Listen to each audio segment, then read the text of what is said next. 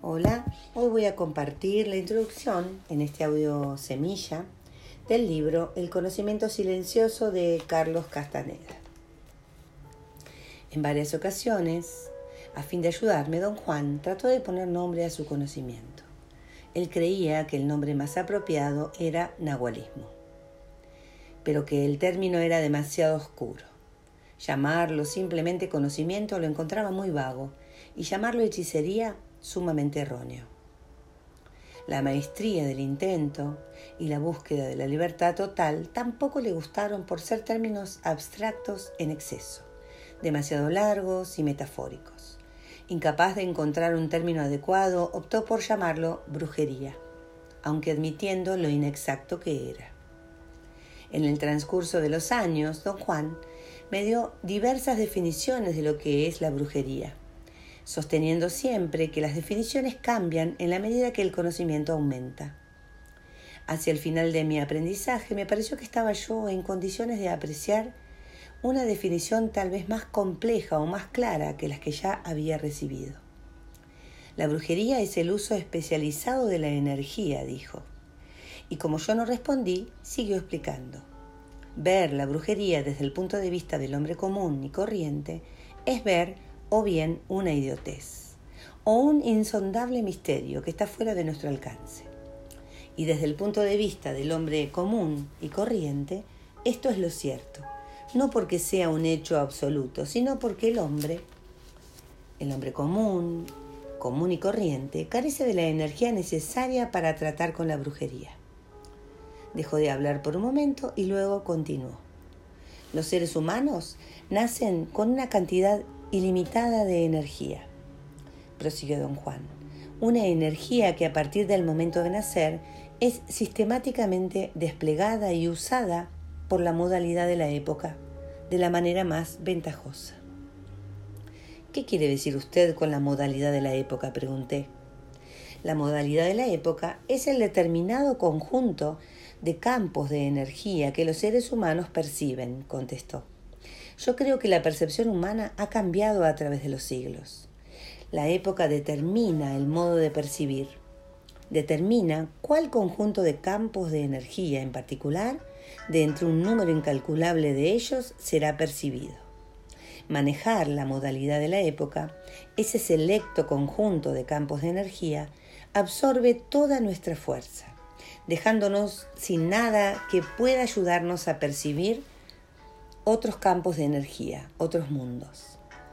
Con un sutil movimiento de cejas me instó a considerar todo lo dicho. A esto me refiero cuando digo que el hombre común y corriente carece de energía para tratar con la brujería, prosiguió.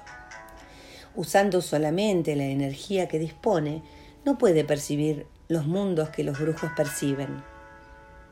A fin de percibirlos, los brujos necesitan usar un conjunto de campos de energía que habitualmente no se usan.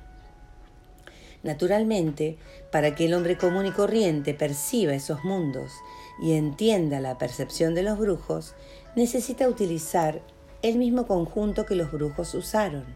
Y esto, desgraciadamente, no es posible porque toda su energía ya ha sido desplegada. Hizo una pausa, como si buscara palabras más adecuadas para reafirmar este punto. Piénsalo bien, continuó. No es que estés aprendiendo brujería a medida que pasa el tiempo. Lo que estás haciendo es aprender a ahorrar energía. Y esta energía ahorrada te dará la habilidad de manejar los campos de energía que por ahora te son inaccesibles. Eso es la brujería, la habilidad de usar otros campos de energía que no son necesarios para percibir el mundo que conocemos. La brujería es un estado de conciencia. La brujería es la habilidad de percibir lo que la percepción común no puede captar. Todo por lo que te he hecho pasar, prosiguió don Juan, cada una de las cosas que te he mostrado fueron simples ardides para convencerte de que en los seres humanos hay algo más que lo que parece a simple vista. Nosotros no necesitamos que nadie nos enseñe brujería porque en realidad no hay nada que enseñar. Lo que necesitamos es un maestro que nos convenza de que existe un poder incalculable al alcance de la mano, una verdadera paradoja. Cada guerrero que emprende el camino del conocimiento cree, tarde o temprano, que está aprendiendo brujería. Y lo que está haciendo es dejarse convencer de que existe un poder escondido dentro de su ser y que puede alcanzarlo. ¿Es eso lo que usted está enseñando y haciendo conmigo, don Juan? ¿Está convenciéndome? Exactamente. Estoy tratando de convencerte de que puedes alcanzar ese poder. Yo pasé por lo mismo y fui tan difícil de convencer como tú. Y una vez que lo alcanzamos, ¿qué hacemos exactamente con ese poder, don Juan? Nada.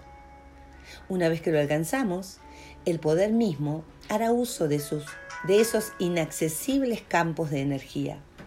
Y eso, como ya te dije, es la brujería.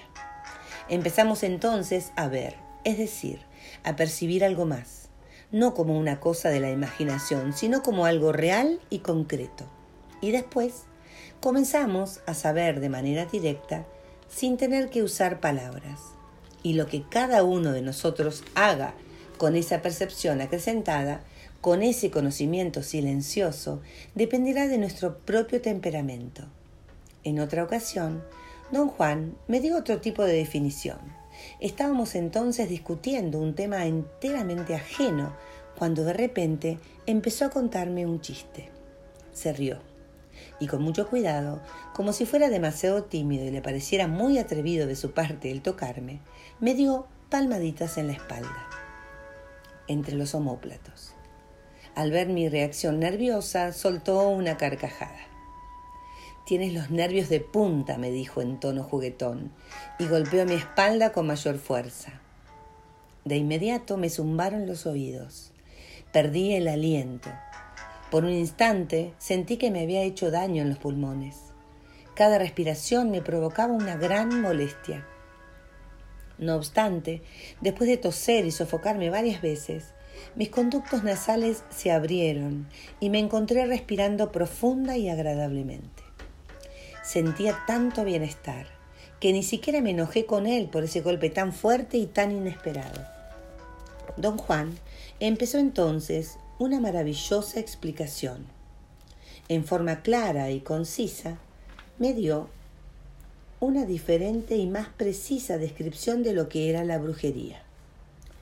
Yo había entrado en un estupendo estado consciente, gozaba de tal claridad mental que era capaz de comprender y asimilar todo lo que don Juan me decía.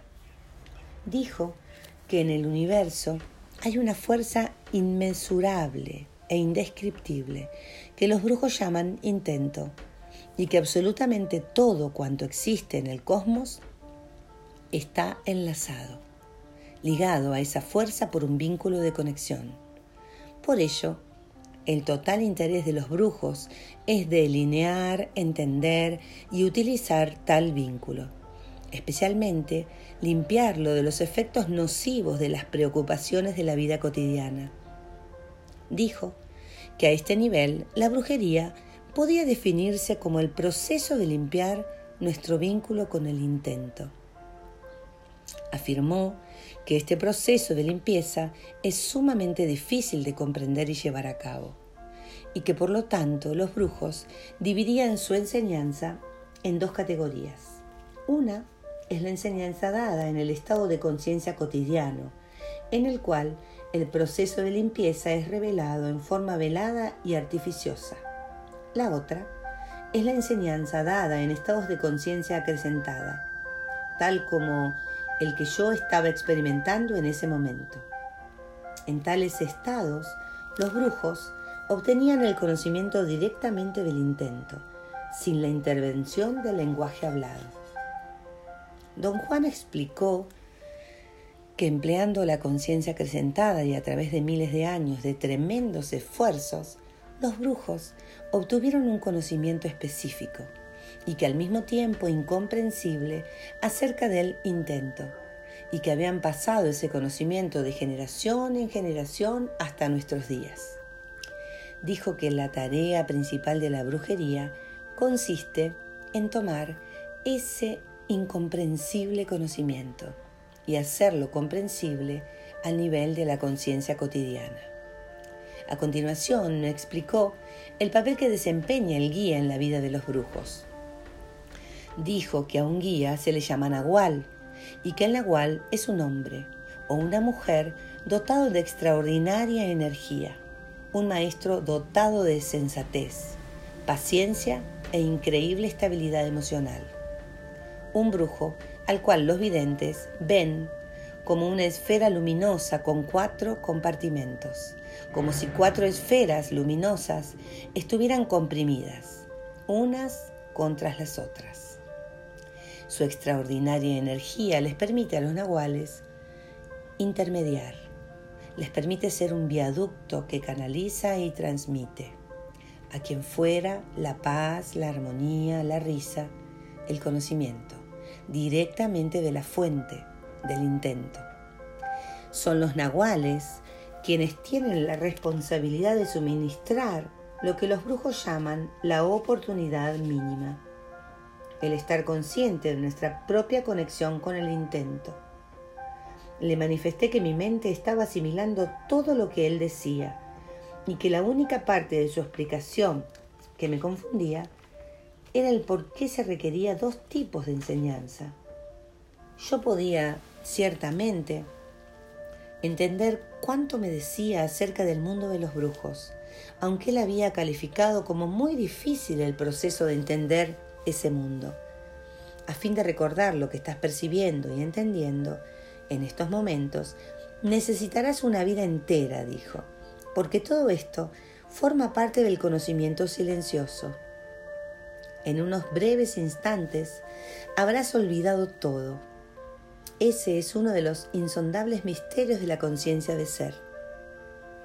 De inmediato, don Juan me hizo cambiar niveles de conciencia con una fuerte palmada en mi costado izquierdo, en el borde de las costillas. Al instante mi mente volvió a su estado normal. Perdí, a tal extremo, mi extraordinaria claridad mental que ni siquiera pude recordar el haberla tenido. El mismo don Juan me asignó la tarea de escribir sobre las premisas de la brujería. Al poco tiempo de haber empezado mi aprendizaje, me sugirió una vez que escribiera un libro, a fin de aprovechar las cantidades de notas que yo había acumulado sin noción alguna de qué hacer con ellas. Arguí que la sugerencia era absurda porque yo no era escritor. Claro que no eres escritor, dijo. Para escribir libros tendrás que usar la brujería. Primeramente, tendrás que hacer una imagen mental de tus vaivenes en la brujería, como si estuvieras reviviéndolos. Entonces, tendrás que enseñarles, ensoñarlas, verlas en tus sueños. Y luego tendrás que ensoñar el texto del libro que quieres escribir. Tendrás que verlo en tus sueños. Para ti, escribir un libro no puede ser un ejercicio literario, sino más bien un ejercicio de brujería. Yo he escrito de este modo acerca de las premisas de la brujería, tal como don Juan me las explicó, dentro del contexto de sus enseñanzas.